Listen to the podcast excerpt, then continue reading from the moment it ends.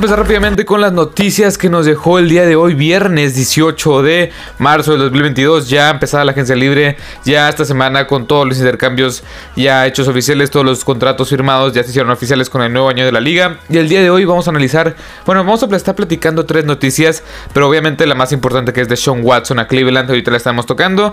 Voy a mencionar unas dos noticias que básicamente eran un poco de, de qué hablar. Y básicamente es la de, primero que nada, de DJ Moore.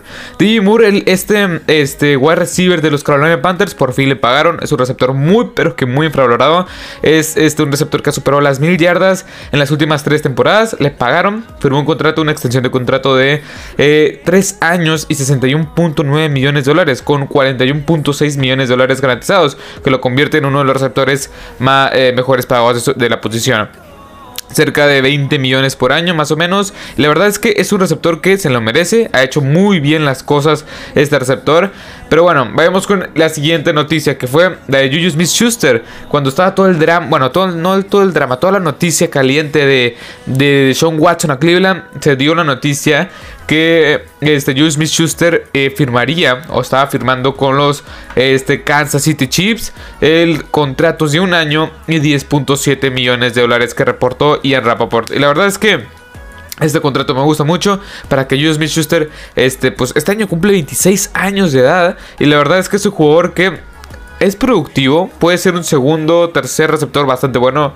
Ya ha demostrado que no puede ser un receptor número uno en una ofensiva, o al menos hasta ahorita, hasta estos momentos, no ha demostrado que puede ser este receptor número uno, pero creo yo que consiguen, en los chips consiguen un receptor bastante bueno como receptor número 2, que puede complementar a Tyreek Hill y puede complementar también a Travis Kelsey. Últimamente, este, en, los primeros años de Julius Smith-Schuster era más, más explosivo, más vertical, y últimamente yo creo que por el esquema que están llevando los, los Pittsburgh Steelers, pues este, este, este USB Schuster básicamente atrapaba pases de, de, 7 a 13 yardas más o menos. No era un receptor explosivo. De hecho, en la, en la temporada 2020 tuvo 900 yardas y 8.6 yardas cada vez que, cada vez que, bueno, por recepción. Y la verdad es que es un jugador bueno que puede encajar bastante bien en este esquema ofensivo. O sea, a mí me gusta mucho lo que puede hacer este jugador en el, en el esquema ofensivo de los Kansas City Chiefs. Así que vayamos con ahora sí la noticia grande, la noticia que hay que platicar un poco más a fondo, que es el trade que se llevó a cabo hace unas cuantas horas a mediodía del, del viernes.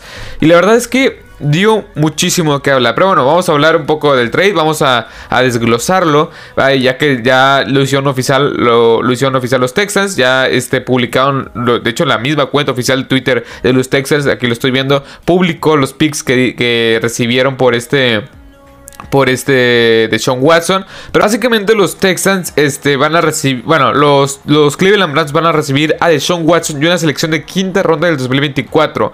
Eh, por una o y los Browns van a, este, bueno, los Browns van a recibir eso a Sean Watson y una selección de quinta ronda del 2024. Y este, los, eh, los Texas van a recibir una selección de primera ronda del 2023, una selección de primera ronda del 2024 y una selección de tercera ronda del 2023 junto con una selección de primera ronda, bueno, básicamente es primera ronda 2022, 2023 y 2024. También le añades a eso a una tercera ronda del 2023 y una cuarta ronda del 2024. La verdad es que dieron muchísimo por Deshaun Watson y básicamente lo merece, merece la calidad de jugador. Ok, Vayamos primero con los, con los Browns. ¿Qué es lo que reciben con Deshaun Watson? Un coreback bastante talentoso que en mi opinión, antes de todo este tema este, de legales y todo esto, era por mí yo lo ponía en mis rankings entre los 5 o 6 mejores quarterbacks de toda, la NFL, fácilmente. La última temporada que jugó completa, que fue la 2020, jugó como MVP. O sea, tiene números de MVP. Terminó como líder en, eh, por aire, pues ya por yardas por aire, uno de los mejores en quarterback rating, más de 100 puntos, más de 35 anotaciones, menos de 10 intercepciones en su última temporada, pues jugando completa. Porque recordamos que con este tema de las, de las, de las demandas y todo esto, pues básicamente no, no jugó la temporada pasada. Bueno, no básicamente, no jugó la temporada pasada. Así que es lo que reciben los Browns. Un, coreback calidad, calibre élite, o sea, de lo mejor, de lo mejor de toda la NFL.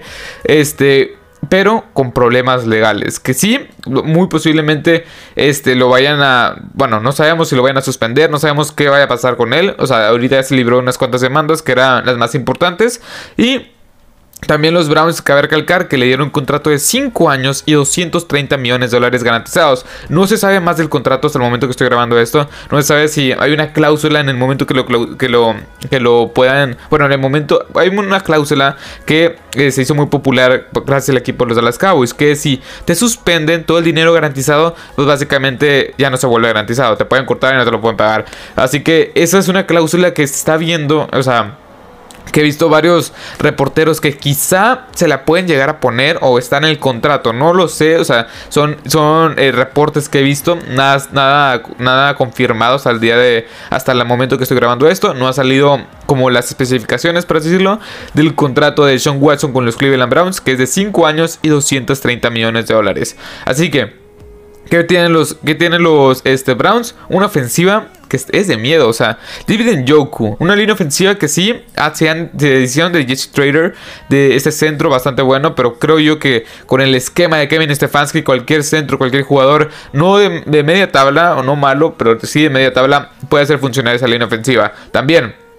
Este, tienes a receptores como a Mari Cooper, tienes a Anthony Schwartz, tienes ahí a jugadores que pueden ser explosivos en la posición de receptor. Cabe recalcar que se les fue, bueno, cortaron a Jarvis Landry, cortaron a, bueno, no cortaron, no renovaron a Rashard Higgins, que no me acuerdo qué equipo se fue, pero ya no, ya no va, se a los Panthers, ya no va a regresar con ese equipo los Browns. Así que la posición de receptor es algo la cual estos Browns tienen que atender. Así que es también la defensiva. La defensiva es, o tienes a Miles Garrett, tienes a, renovaste a Anthony Walker, una secundaria que se vio bastante bien la temporada pasada con este, este John Johnson Jr., Greg Newsom y este Troy Hill, si no me equivoco, ex de los Rams. También tienes ahí en el cuerpo de linebackers, como dije, Anthony Walker, Jeremiah Gutsu Koramoa. Y creo yo que hay varias necesidades claves en estos Browns. No es, no, no es un equipo sus, sus necesidades sean tan, tan claras, sean tan graves.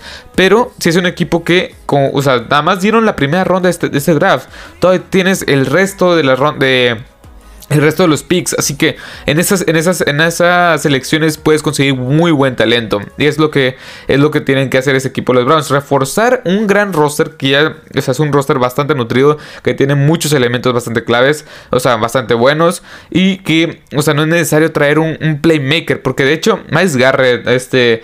Eh, Miles Garrett, se me fue el nombre, Jeremiah Usukorama, Chris Newsom, esos jugadores fueron seleccionados por los Browns. Y todavía le añades a eso a que tienes a Baker Mayfield en el roster. Todavía puedes conseguir algo, algo por Baker Mayfield. Baker Mayfield, perdón. Se habla de los Colts, se habla, de, se habla de los Seahawks. Hay muchos equipos que podrían estar interesados en un coreback que, pues sí, no ha dado, no ha dado el ancho. La temporada pasada yo lo defendí un poco porque claramente estaba muy pero que muy lesionado. O sea, el instinto de estar en el campo es bastante fuerte en él, porque básicamente se le vio lesionado y eran lesiones bastante complicadas, así que una del hombro, una del cuadríceps, o sea, son lesiones bastante complicadas para un pasador.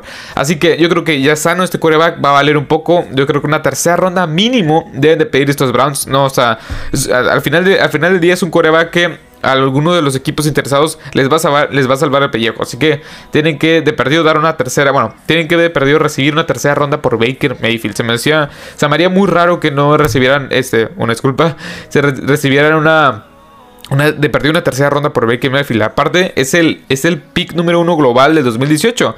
Así que algo de eso hay que tener, o sea, debe tener valía. Así que estas son mis conclusiones de los Browns. Es un gran equipo. Llega de Sean Watson. Todavía está en el tema, los temas legales que sí. Es, con esto demuestra el NFL que mientras tengas talentos te van a pagar. Y te van a pagar bastante fuerte. Con 250 millones de dólares por 5 años totalmente garantizado. Y los Browns sí dieron bastante capital en el draft. Pero es un equipo que ha últimamente reclutado bastante, bastante bien. El talento joven que tiene este equipo es bastante bueno. Nick Chop también está por ahí. Calvin Hunt, David Yuku, esta línea ofensiva. Buenos receptores con Amari Cooper. Y eh, Deshaun Watson. La clave principal, el gran quarterback, ya lo tienes. Esta ofensiva está armadísima para poder ser una de las cinco mejores de toda la NFL. La defensiva sí perdió varias, varias piezas, pero tienen piezas bastante jóvenes todavía. Así que este es un equipo de los Browns que está armadísimo. Nada más les falta el coreback. Y ahora sí, vayamos con los Texans. ¿Qué consiguen los Texans? Pues básicamente tres primeras rondas del draft. Bueno, el 2022. la primera ronda de 2022, 2023, 2024, una cuarta, una tercera ronda del 2023 para el siguiente año y una selección de cuarta ronda, perdón, una selección de tercera ronda del 2023 y una selección de cuarta ronda del 2024. Dieron básicamente cinco este, cinco, cinco selecciones del draft que son bastante buenas, una bastante valía. Es un equipo que tiene, pues sí está bastante mermado, o sea, sí está muy, muy mermado. O sea, es un equipo que sí necesita, necesita talento joven. Y creo yo que David Smith van, van a experimentar con él, van a ver si es el quarterback del futuro. Y la verdad es, es que le saldría bastante barato porque lo lo tomaron la tercera ronda el año pasado. Claramente quitas esa opción de quinto año que te dan los de primera ronda. Pero está bien. Creo yo que pueden construir a través de. Bueno, este. pueden construir, pues. Con este quarterback. A ver qué tal. A ver qué, nos. Que nos demuestra. Que demuestra este quarterback de, apenas es su segundo año. 23, 22 años de edad tiene. Así que creo yo que estos Texans es lo que querían o sea, querían deshacerse de Sean Watson. Eh, bueno, ambas partes de Sean Watson, de los Texans, de este, los Texans de Sean Watson, consiguen una gran, gran cantidad de picks. Y creo yo que los dos salen ganando. De Sean Watson va un equipo bastante bueno. Creo yo que por lo que dieron los Browns, pues no, sí es mucho, pero creo yo que o sea, con un trade de Baker, de Baker Mayfield te puede remediar más o menos ahí. Y ya recordemos que hay muchos equipos que seleccionan bastante bien en las rondas tardías. No necesariamente tener una primera ronda del draft te garantiza que puedas tener este una, o sea, mejor talento. Bueno, entre comillas sí, pero todo, recae en que también puedes scoutear a los jugadores. Así que recordemos que han salido, eh, han salido bastantes jugadores en, rondas tardías. Han salido bastante boss en las primeras rondas. Así que... No sé, los Texans, para mí, bueno, para mí los dos ganaron. O sea, como ya dije, los Texans se deshacen de Sean Watson. Tienen muchas elecciones en el draft que pueden conseguir más y más picks. Si es que los usan de forma inteligente, tendrán una base bastante buena de jugadores jóvenes. Y el futuro de los Texans, pues, sería prometedor.